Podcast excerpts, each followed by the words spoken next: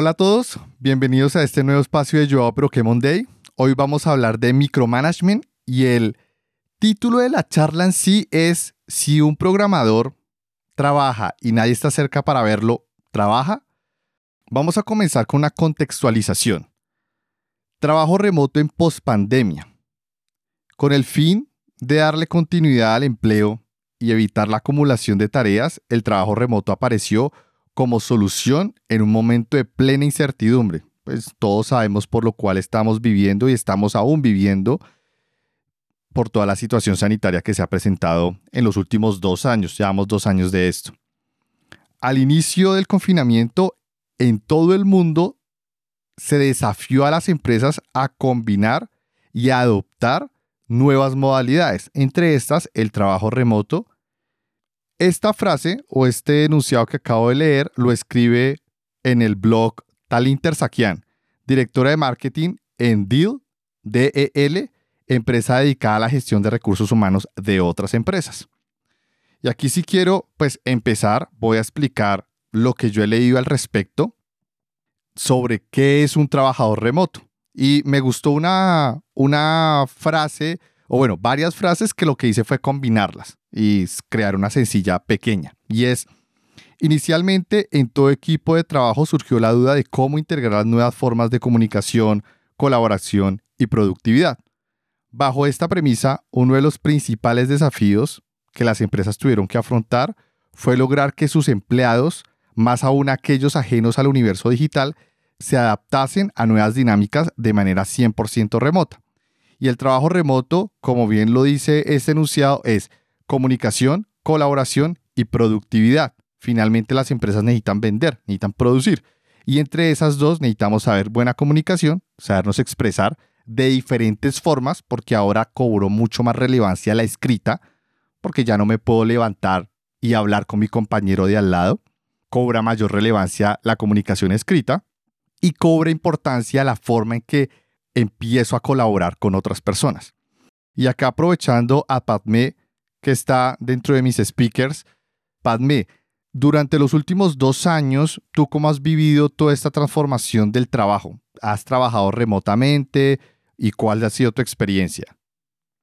A ver, Joao. Bueno, yo eh, generalmente siempre he trabajado en, en oficina haciendo proyectos, pero con este tema de la pandemia, bueno, yo trabajo como que 10 meses y dos meses al año de descanso algo así es mi rutina.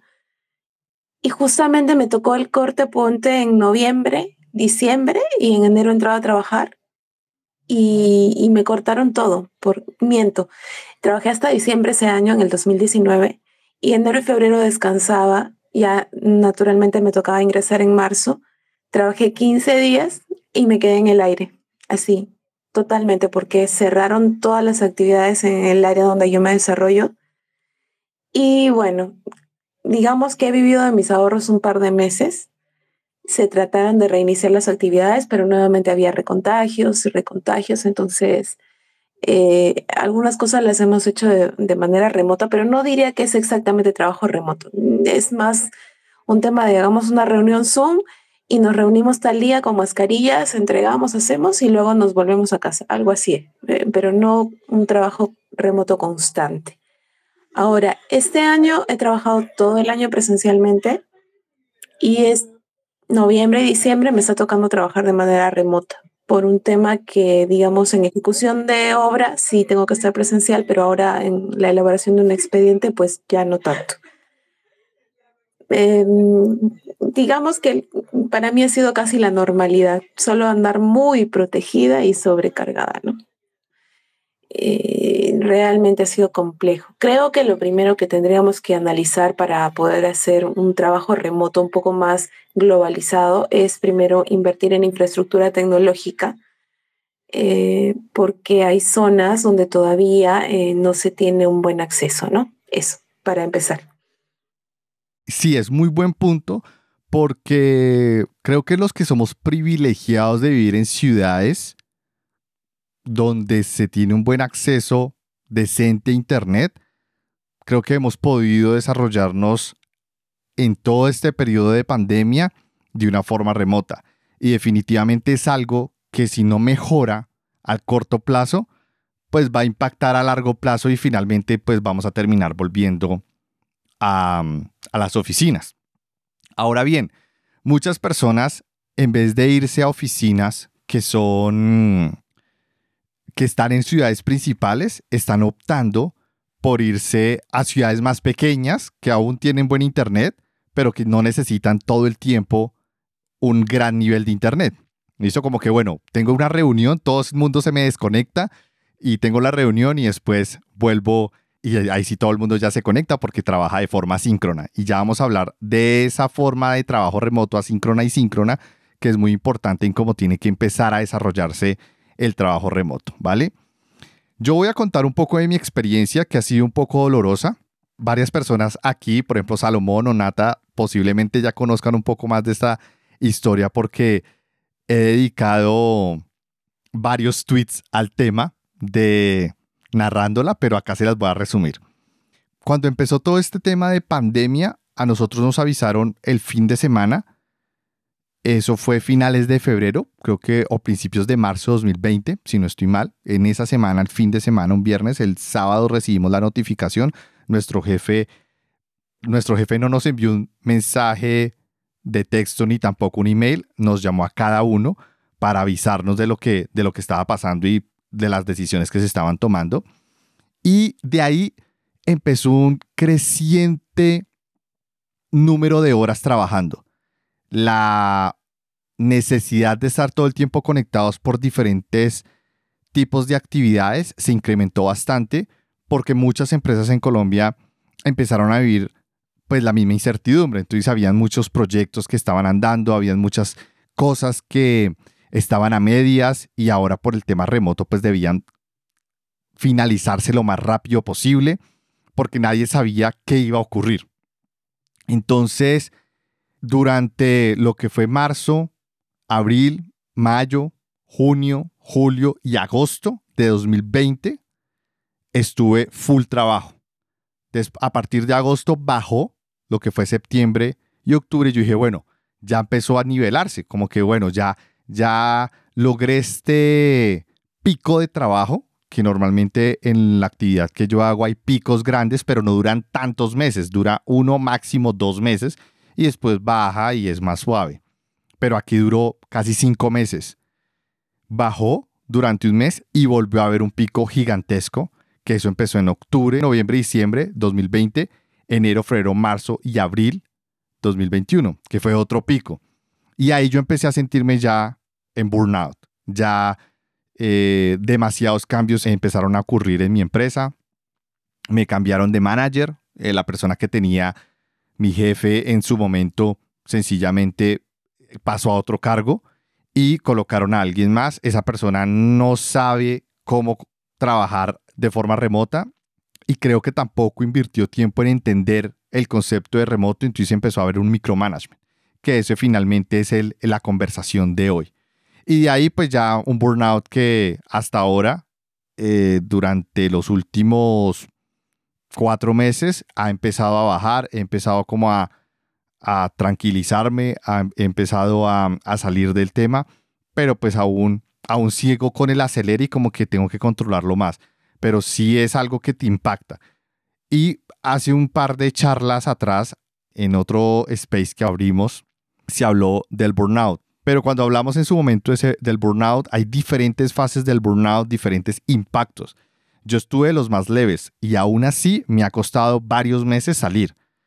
Sé y conozco de personas que han tenido otros niveles de burnout que ya pues ya requieren de una ayuda externa para poder salir de, esa situación y sin mencionar casos que son bastante drásticos que posiblemente van a empezar a aparecer y van a empezar a impactar nuestros trabajos de muchas personas en, en el próximo año y en los años venideros. Entonces, esa era un poco mi historia y sobre todo llegué a mi nuevo jefe con el micromanagement. ¿sí? Uno de los grandes problemas que tienen los recursos humanos de diferentes empresas es que no están capacitando a nadie. Y esto lo digo porque ya le he preguntado a varios compañeros que, bueno, ya su empresa, la mía aún no lo ha hecho, pero ya su empresa que ya anunció que va a trabajar 100% remoto, internamente están capacitándolo para que sepa cómo trabajar remoto, están capacitando a managers y jefes para que comprendan cómo es la dinámica remota. Estas personas y este amigo sobre todo me dicen, no, no Joao, la verdad es que eh, simplemente hicieron el anuncio con bombos y platillos, salió por todos los periódicos, noticia full para todo el mundo, pero internamente no se ha dado ningún tipo de capacitación al respecto. Y eso a mí me parece muy grave, demasiado grave, porque hay una necesidad en este momento de capacitar a las personas, ¿sí? En diferentes ámbitos, porque ¿cuáles son las características que debe tener un trabajador remoto? Y cómo desarrollar esas características, esas nuevas habilidades. Todos sabemos que ya es un hecho que el trabajo remoto llegó para quedarse. Y esto ha traído nuevas habilidades a ser desarrolladas por cada uno de nosotros. Si quieres tener un buen desempeño, debes evitar caer en el burnout, debes evitar caer en el micromanagement, debes evitar caer en decir a todos sí, porque ahora tú tienes la idea de que es por estar en casa y por no invertir tiempo transportándote o gastando tiempo en estar, salir a almorzar o no sé, por diferentes razones que al menos a mí me ocurrió, posiblemente algunos de ustedes también, o eso creo, espero no ser el único, de aprender a decir no. Entonces, como yo les dije, hay tres puntos claves y es comunicación, colaboración y productividad. ¿Vale? Esos son como los globales pero hay unos mucho más específicos. Por ejemplo, la autonomía. ¿Qué tan autónomo son tus actividades? Y en este caso, Padme, te pregunto, ¿tú eres autónoma en las actividades que realizas ahora que estás empezando a hacer más trabajo remoto? ¿O las actividades que realizan no dependen de ti, simplemente te llegan por algún sistema o por alguna persona y si esa esas actividades o esos requerimientos no te llegan, no puedes hacer nada. A ver, eh, depende, depende. Eh, lo que estoy haciendo ahora es un, digamos, un expediente técnico, un proyecto, ¿ok? Entonces se trabaja en equipo y sí hay actividades que puedo desarrollar yo sola. Para eso tengo que hacer, por ejemplo, cotizaciones de equipos tecnológicos, ¿sí? Entonces, eh, bueno, la cotización la hago yo voy, llamo, mando correos, en fin. Y, pero el problema es que, por ejemplo, para armar presupuesto necesito que me llegue la información. Para hacer este, un metrado necesito que me lleguen los planos del arquitecto. Eh, para avanzar con la consolidación de todo el proyecto necesito que me mande la parte, la parte especial del eléctrico, del ingeniero eléctrico, ¿no? Y así, o sea, es un tema de que en algunos casos dependo de y en otros pues tengo pequeñas actividades que sí las puedo ir desarrollando, pero efectivamente si mis compañeros no mandan su parte, pues me quedo ahí atorada y con demora, con demora. Ok, entonces tu rol en parte es autónomo con respecto a ciertas actividades y hay otras donde realmente requieres de una cadena de requerimientos y asignaciones para que tú puedas hacer tu labor, ¿correcto? Sí. Lo triste es que a veces cuando no me llega la información, pues empiezo a perder tiempo, para ser honesta. Ya me pongo a ver videitos, todo, entonces, o a cocinar y cosas así. Entonces, porque estoy en casa. Eh, y eso es lo que a veces pasa también, es como que te distraes, diluyes el tiempo y luego te sientes culpable porque cuando te llega la información, ponte en la noche, pues piensas que has desperdiciado tiempo en la mañana y te pones a trabajar en la noche. Y a veces a mí me ha pasado que por no pasar las cosas al día siguiente termino amaneciéndome, eh, que creo que no es lo correcto. Es un punto interesante porque al uno no tener autonomía sobre las diferentes actividades que uno realiza, cuando llega la información puede que llegue tarde. Y al ser requerida al siguiente día o a una hora específica, al final puede hacer que tu brecha de trabajo en tiempo se vea aumentada. si Tu bloque de tiempo laboral o de trabajo se vea drásticamente aumentada Y muchas personas a veces caen en la idea de que, bueno, si yo estuve una hora viendo videos, pues le puedo dedicar una hora en la noche, porque quiero compensar el trabajo, el tiempo del trabajo. Y no necesariamente tiene que ser así, porque si no te envían la información requerida, tú aprovechas el tiempo en otras actividades, pero no es tu culpa que te hagan desperdiciar el tiempo. Tú cumples. Y eso al final tiene que también entenderlo la empresa, que si no está aprovechando un recurso y que hay fallas en su cadena de envío de información, obviamente las personas carecen de autonomía y esto se ve reflejado en poca productividad. Pero no voy a reventar ni tampoco hacer que mis empleados trabajen tiempo extra que tampoco va a ser remunerado simplemente porque, bueno, así es la empresa y hay que adaptarse. No, la empresa tiene que cambiar para que se adapte al nuevo modelo. Y ahí es mi punto, y ahí va mi punto, y es que las empresas no están invirtiendo en ello, en capacitarse y en cambiar su modelo, porque esto de trabajo remoto es diferente y hay que entenderlo de esa forma. Dale, Padme. Bueno, a ver, te comento el caso de uno de mis compañeros. Eh, yo trabajo en una ciudad, en una región, y parte de la empresa trabaja en la capital. Entonces, uno de mis compañeros me dice que ha pedido permiso ahora porque este, tiene exámenes en la universidad. Pero como la empresa requiere de sus servicios, eh, le para mandando correos y correos y correos y correos y le mandan, no sé, correos en la noche, sábados, domingos, a pesar de que él ha pedido días de descanso porque está en exámenes finales. Y él tiene esa sensación de que tiene que responder esos correos porque si no está trazando el trabajo de otros dentro de la cadena de la empresa.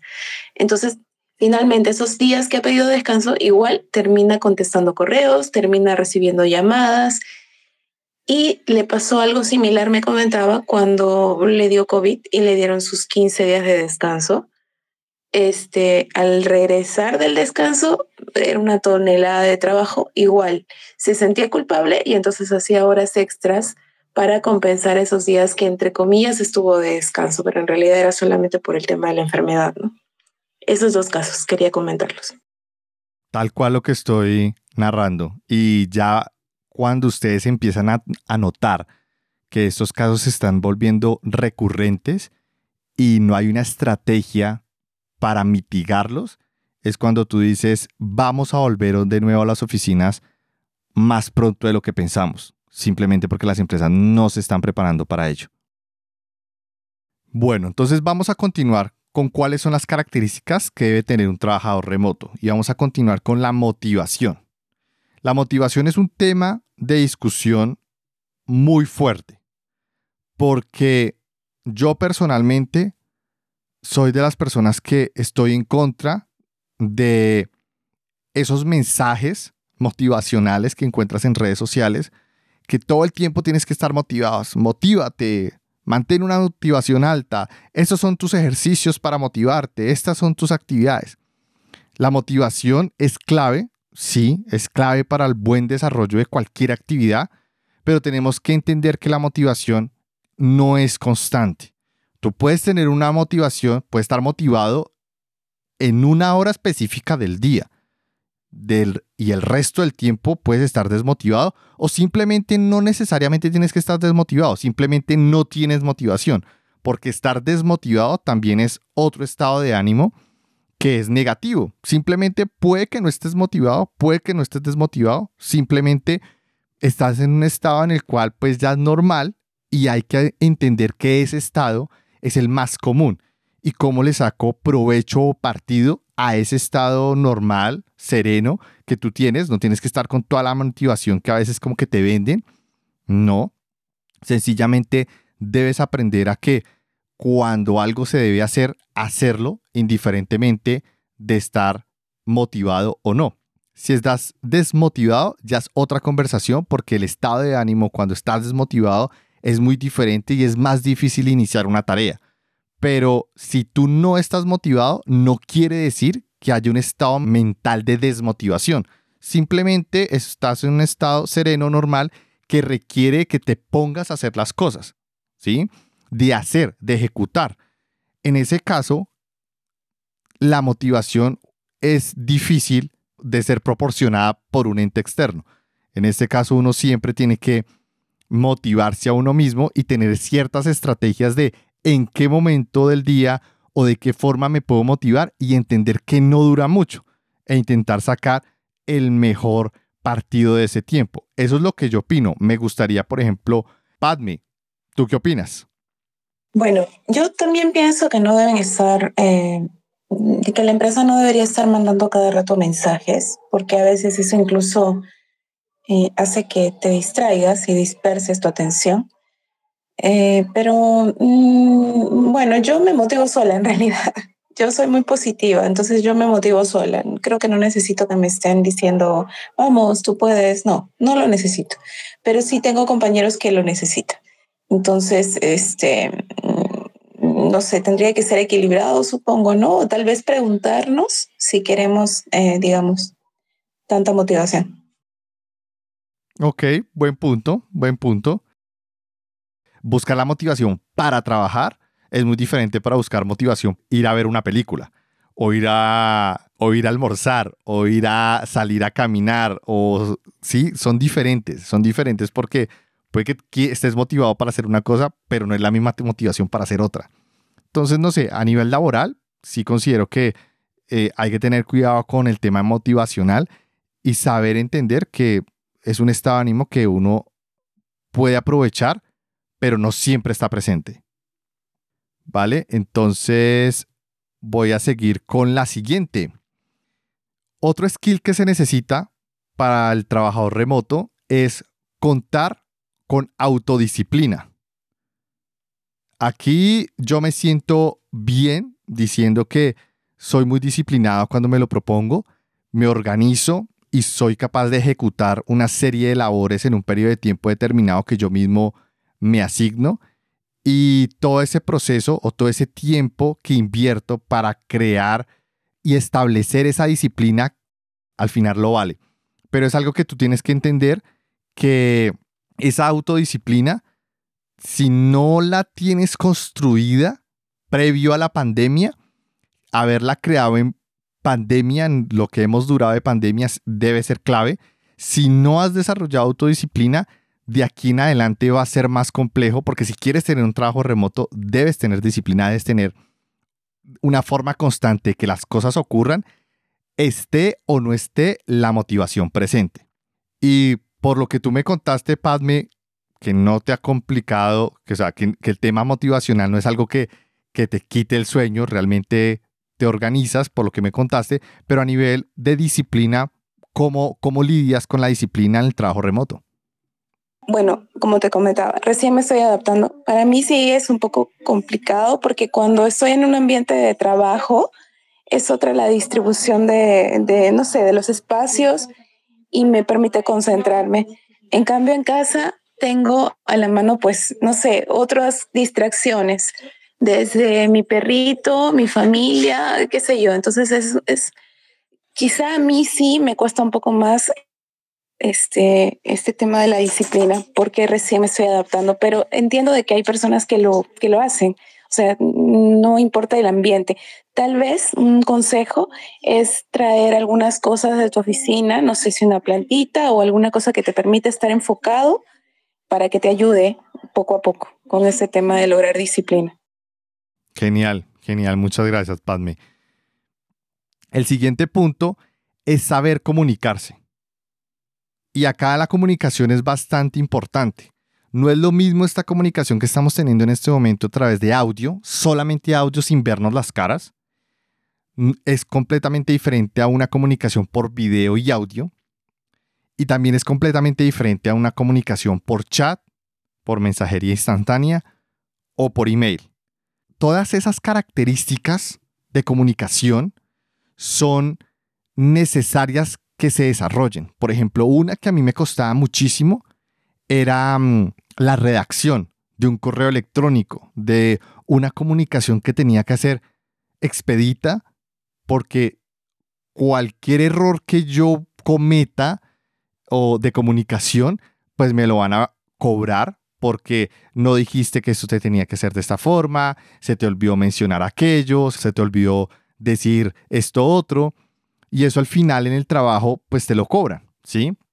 Sobre todo cuando tú tienes muchos años, eh, como en mi caso, de experiencia laboral en la misma empresa, que ya llevo cinco años. Entonces como que tú ya sabes cómo se tienen que hacer las cosas y para eso tengo plantillas, para eso tengo algunos recursos que me permiten a mí ser mucho más eficiente a la hora de entablar una comunicación escrita, que era lo que no necesariamente tenía desarrollado previo a la pandemia porque habían otras personas que se encargaban de hacer ese tipo de redacciones porque las reuniones eran presenciales, ¿sí?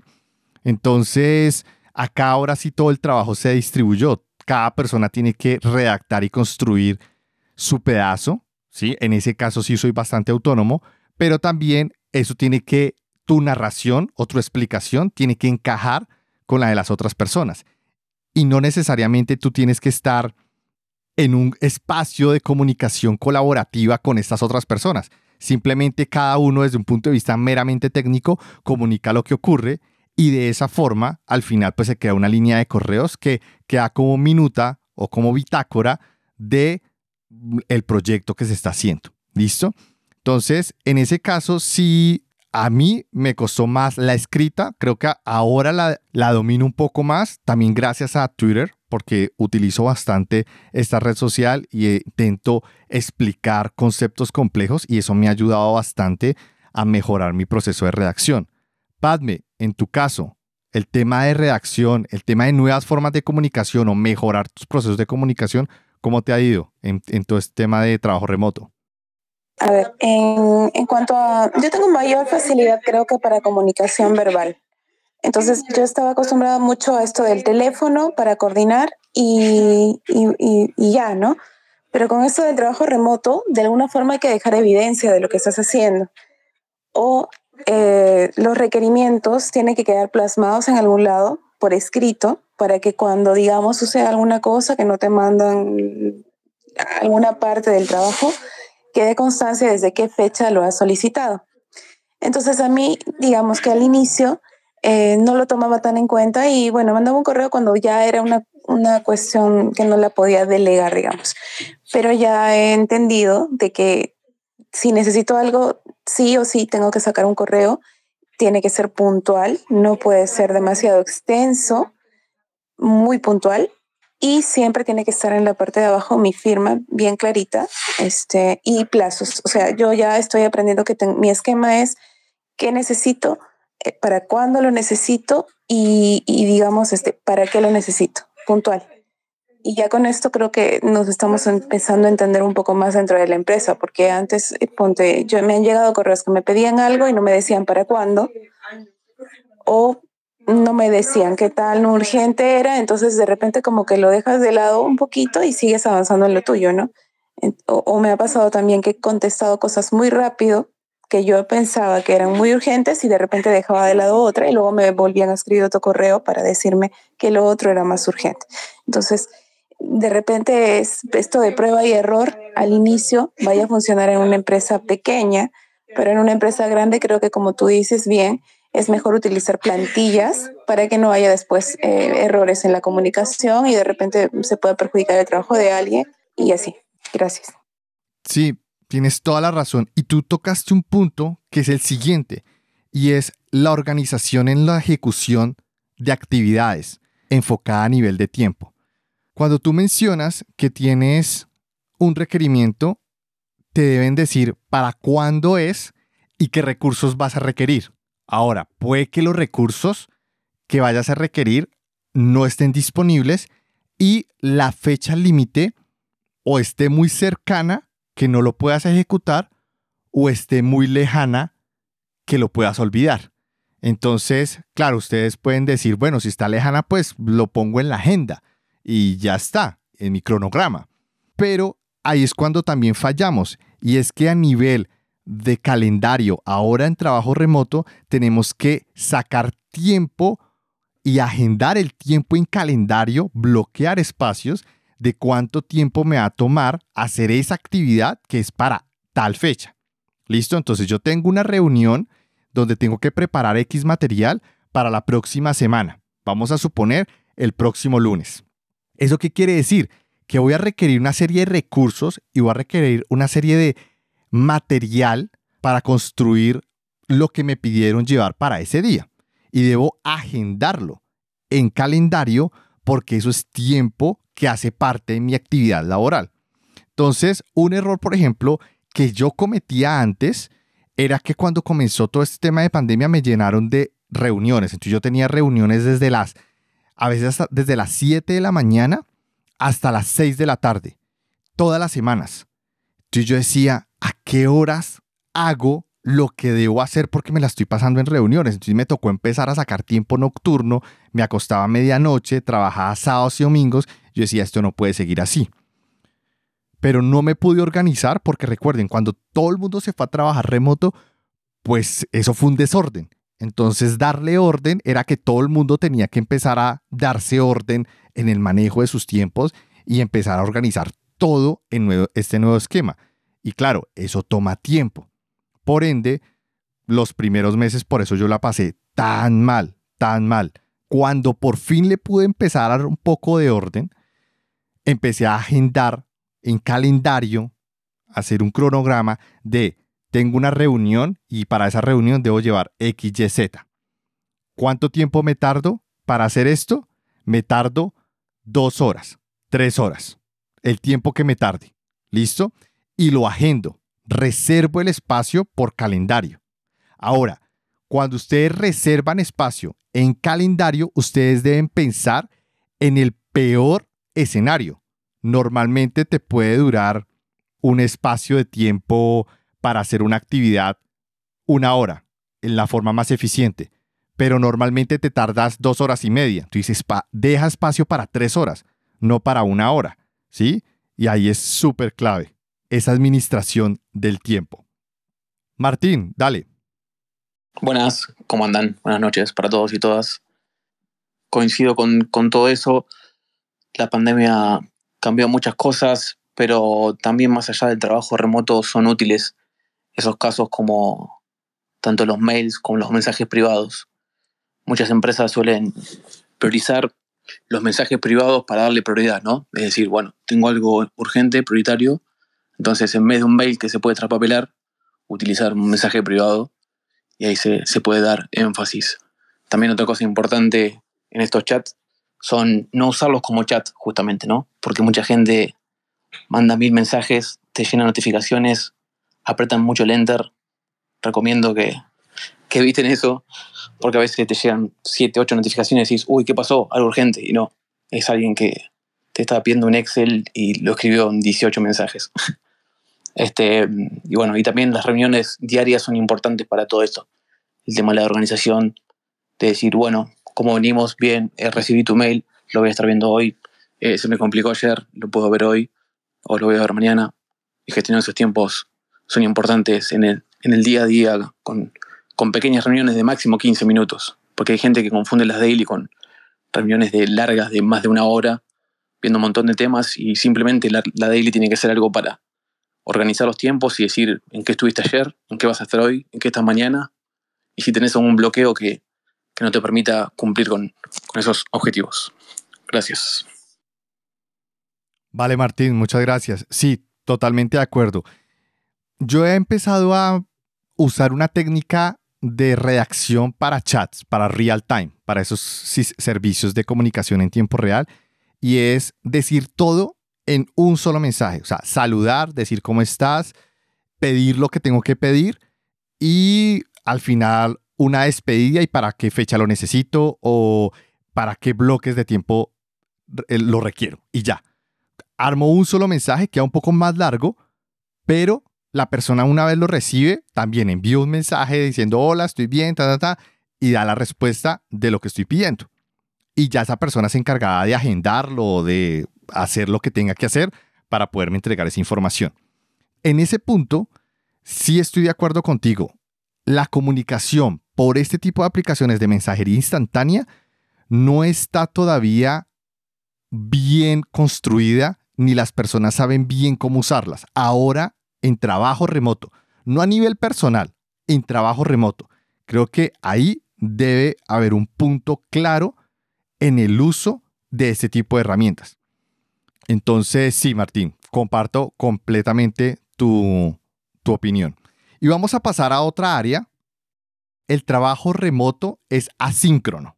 Esta área la saqué de un artículo porque me pareció muy bueno de Forbes. Y es el arte de lo asíncrono.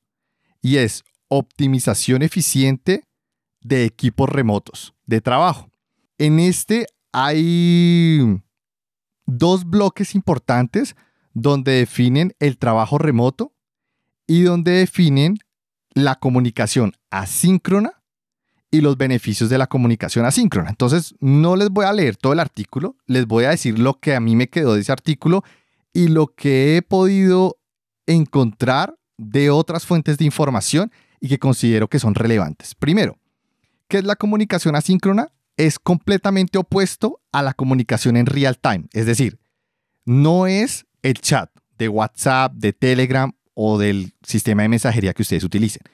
La comunicación asíncrona es una comunicación donde yo envío y pueden pasar horas o a veces días para recibir una respuesta. Entonces yo tengo que mentalizarme que depende de lo que de mi requerimiento voy a utilizar el canal de comunicación apropiado, ¿sí? O es uno, WhatsApp, Telegram, así es síncrono, o es otro, email o una reunión agendada por calendario. ¿Listo?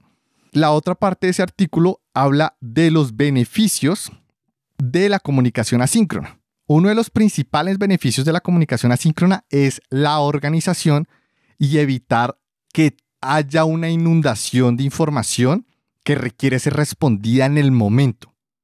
Porque si tú tienes comunicación síncrona y tienes muchas personas a tu alrededor de trabajo en equipo, todo el mundo te va a estar escribiendo. Eso te va a abrumar. Y ahí vienen una serie de problemas. Aparte del burnout que ya hablamos, vienen otros problemas. Puedes dedicar tiempos específicos en cómo responder a un correo, en cómo responder a una solicitud. A eso, ese es uno de los principales beneficios de la comunicación asíncrona. Te permite gestionar mucho mejor los procesos, organizarte y ser más productivos al final. Claro, se percibe como si fuera lento, como si yo envío un mensaje o envío un requerimiento y a las horas o a los días se resuelve. Pero si todo está más organizado, se avanza mucho más de lo que se puede llegar a percibir en una comunicación síncrona. Y al final hablan de tres tipos de la comunicación. Hablan comunicación colaborativa síncrona. Este modo de colaboración síncrono es el que ya vivíamos previo a la pandemia, ¿sí? Que era algo que tú estabas con tus compañeros ahí sentado y tú podías ir a hablar con tu jefe, tu jefe podía hablar, ir a hablar contigo, puedes hablar con tus compañeros, pueden hacer una reunión rápida e integrar a todo el mundo y trabajar ahí en ese preciso instante. Esa es la comunicación síncrona. Comunicación síncrona que aún existe porque es necesaria. Un chat, por ejemplo, cuando están haciendo una presentación de algo o están hablando con un cliente y necesitan ahí eh, tras bambalinas estar hablando para coordinar la información que se le está presentando. O sea, esa información, ese tipo de comunicación es totalmente válido. Pero recuerden que solamente se usan ciertos escenarios y de hecho se usa en menor medida en un trabajo remoto. El que se usa realmente en mayor medida, que es muy diferente al trabajo presencial, es el asíncrono. Y del asíncrono hay dos. Hay dos tipos. El segundo tipo sería colaboración asíncrona, que es el mismo proceso de la colaboración síncrona, pero ahora en un ambiente completamente remoto, en el cual yo me debo organizar en tiempos y espacios para poder responder, que es lo que ya hablamos. Y el tercer tipo, que es el segundo asíncrono, es asíncrono independiente. ¿Esto qué quiere decir? Cuando tú estás en un modelo remoto, hay una comunicación que no requiere respuesta. ¿Cuál es esa comunicación? Tú debes decir al final del día o al final de la semana, eso va a depender también de tu rol y la empresa en, en la que estés o en la que te encuentres, el resumen de actividades que hiciste, ya sea diarias o semanales. ¿En qué se te fue el tiempo? Porque puede irse el tiempo en un problema y tú tienes que decir, mira, se me fue X cantidad de tiempo en este requerimiento que no era un requerimiento para tal área, sino era un requerimiento para solucionar un chicharrón de tal otra.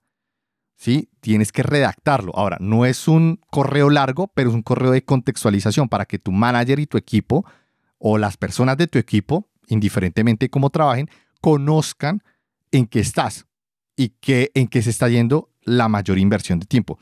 Y eso es un punto súper importante a tener en consideración cuando ustedes están trabajando de forma remota.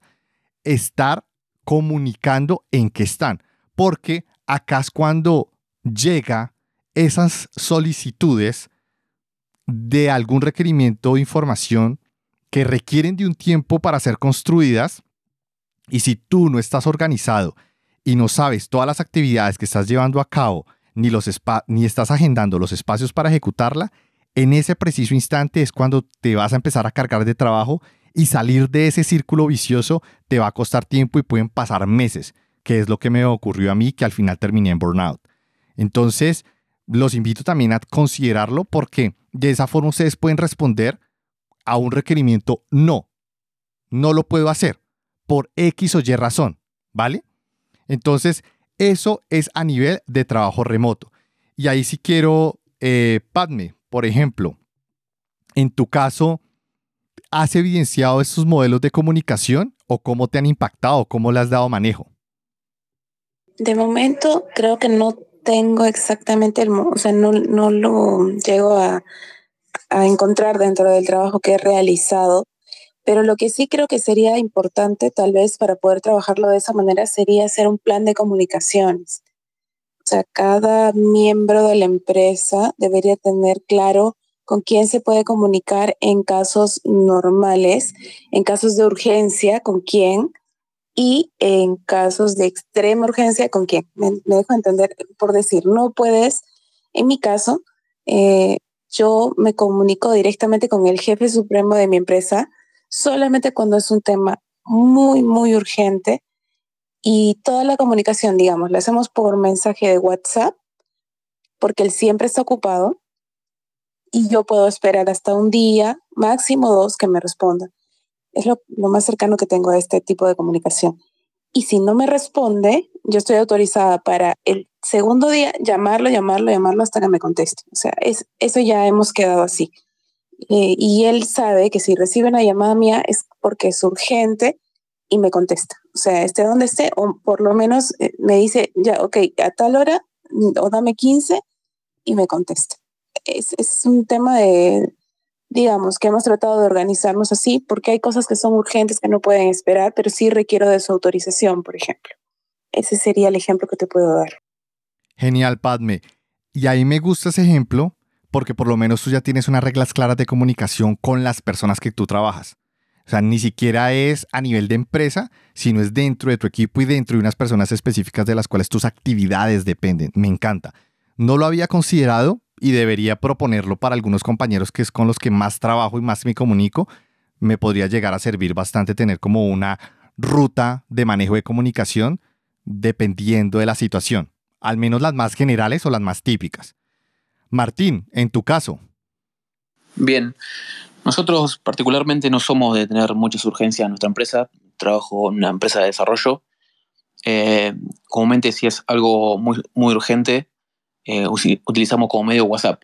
Es decir, WhatsApp no lo utilizamos nunca, a no ser que sea una emergencia, y ahí sí nos contactan enseguida.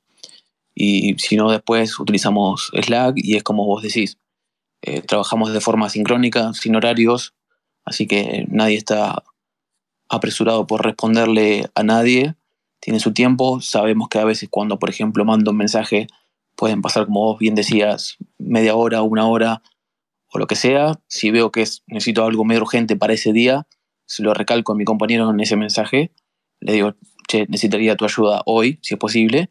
Eh, y si veo que mi compañero no me responde, puedo pedir ayuda a otro, tenemos un grupo eh, general. Pero sí, trabajamos asincrónico y eso es verdad que, que uno se puede concentrar mucho más sabiendo que no tiene que andar contestando. Yo, por ejemplo, tengo las notificaciones silenciadas, entonces si me quiero concentrar, puedo trabajar por la mañana de 9 a 12 sin estar leyendo los mensajes y si sé que hay una urgencia me contactan por WhatsApp y listo.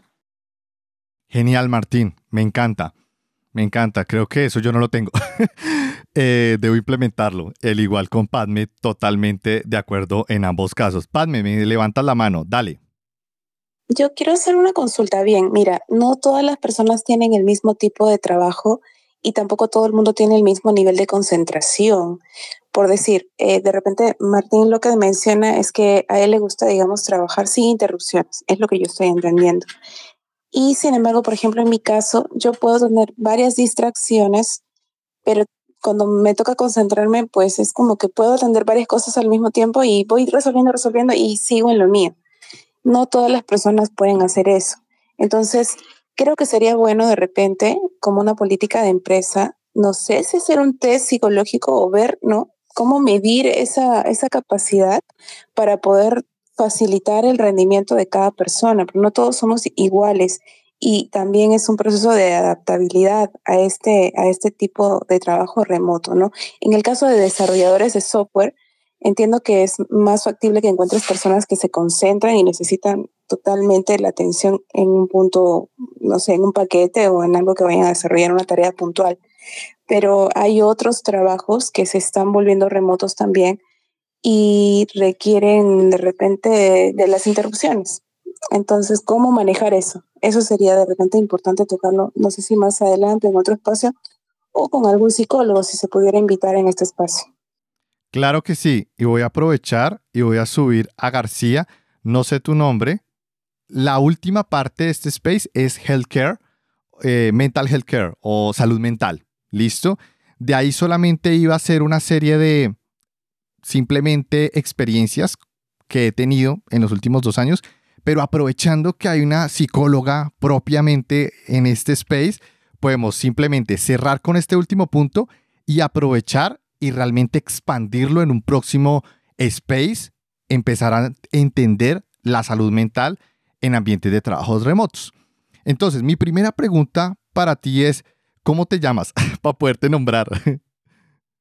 Hola, mucho gusto en saludarles a todos. Mi nombre es Daniela García.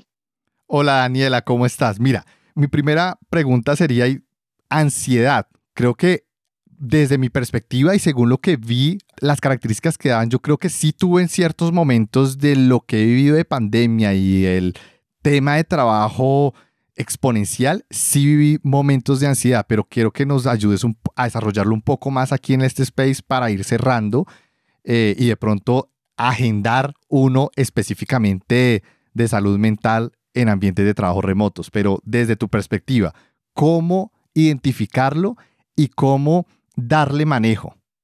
Bueno, justo de el Reels que estabas hablando, ahí menciona del dolor en el pecho sin razón, estás pensando todo el tiempo, me funcionará, estaré bien, empiezas a negar tus cosas buenas. Normalmente la persona con ansiedad es lo más negativo posible, pero consigo mismo. Con los demás no, y hacia lo que hacen los demás no. Empieza la persona a morderse los labios, comezón en todo el cuerpo, no te puedes concentrar, no sé, ustedes que tienen un trabajo remoto y todo el tiempo enfrente de una pantalla, te empiezas a mover, estás inquieto, te duele la espalda, los suspiros repentinos, te empiezas a comer las uñas, estos son algunos de los rasgos relacionado hacia lo que estaban hablando y mismo con la ansiedad. Ok, sí tuve eso. ha disminuido bastante y de hecho creo que ya no lo sufro ahora después de haberme mudado. Yo me mudé recientemente a una nueva ciudad aquí en Colombia, a Envigado. Me encanta.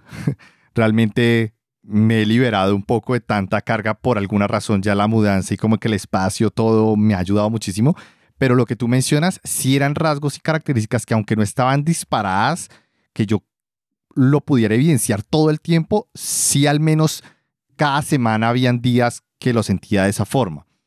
Esto fue ya hace como un poco más de tres meses y cambiar de espacio, cambiar de ciudad y como que estar en otro entorno y empezar a hacer las cosas un poco más organizadas y aprender a decir no, me han ayudado. Pero desde tu recomendación, cómo uno podría, si uno identifica esas características en su, en su día a día, cómo mitigarlas o cómo identificar la fuente de esa ansiedad para evitar que después se vuelva un problema peor? Bueno, ya cuando pasan a síntomas físicos, regularmente la persona pasó años, incluso meses, sintiéndose emocionalmente mal.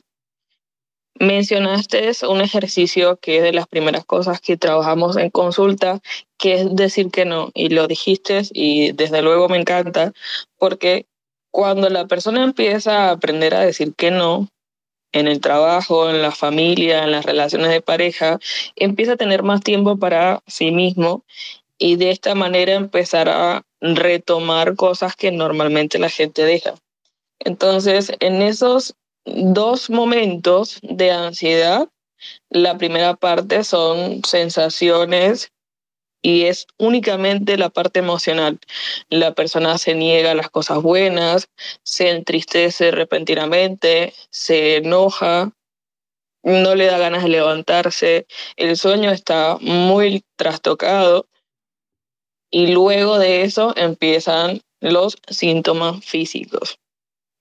Regularmente cuando una persona empieza un tratamiento de atención psicológica de la corriente que sea, con estos síntomas se empieza a sentir bien el primer mes y la persona lo deja. Porque como mencionabas, eh, tienes toda la razón. Hay temporadas en que la ansiedad está mucho más arriba y hay momentos en los que uno dice, ah, estoy bien.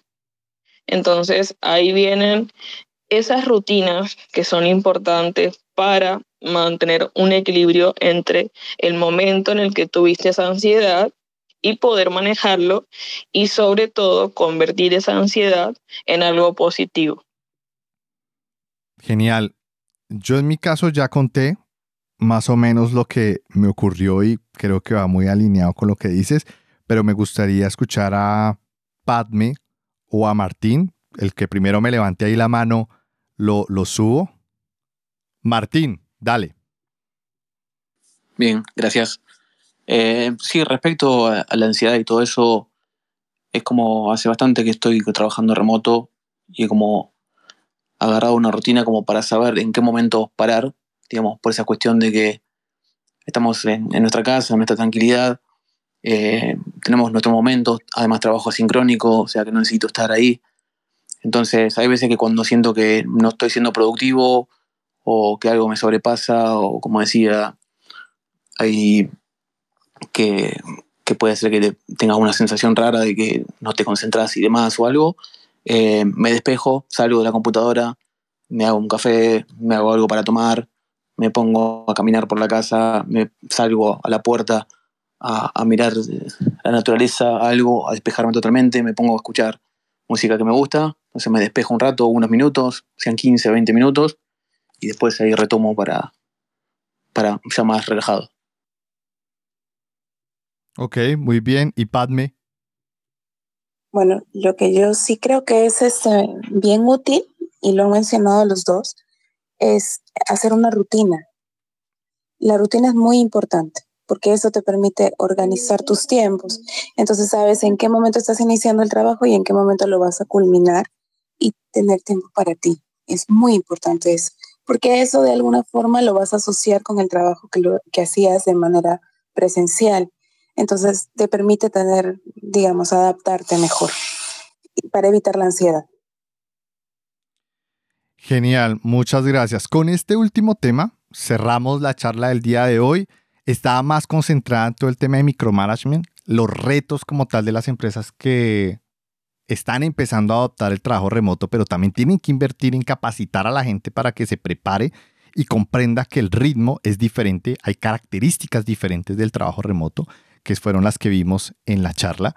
Y definitivamente, si ustedes están viendo que ese comportamiento no se está presentando, comportamiento correcto del trabajo remoto no se está presentando dentro de sus trabajos remotos, tienen que ir a hablar con recursos humanos, tener que ir a hablar con alguien para que se evidencie que hay unas fallas y deben mejorarse y empezar a compartir información al respecto, porque hay muchísima ahorita. Forbes ha sacado varios artículos, eh, Harvard Business Review, la, revista, ha sacado bastantes eh, reportes y artículos al respecto.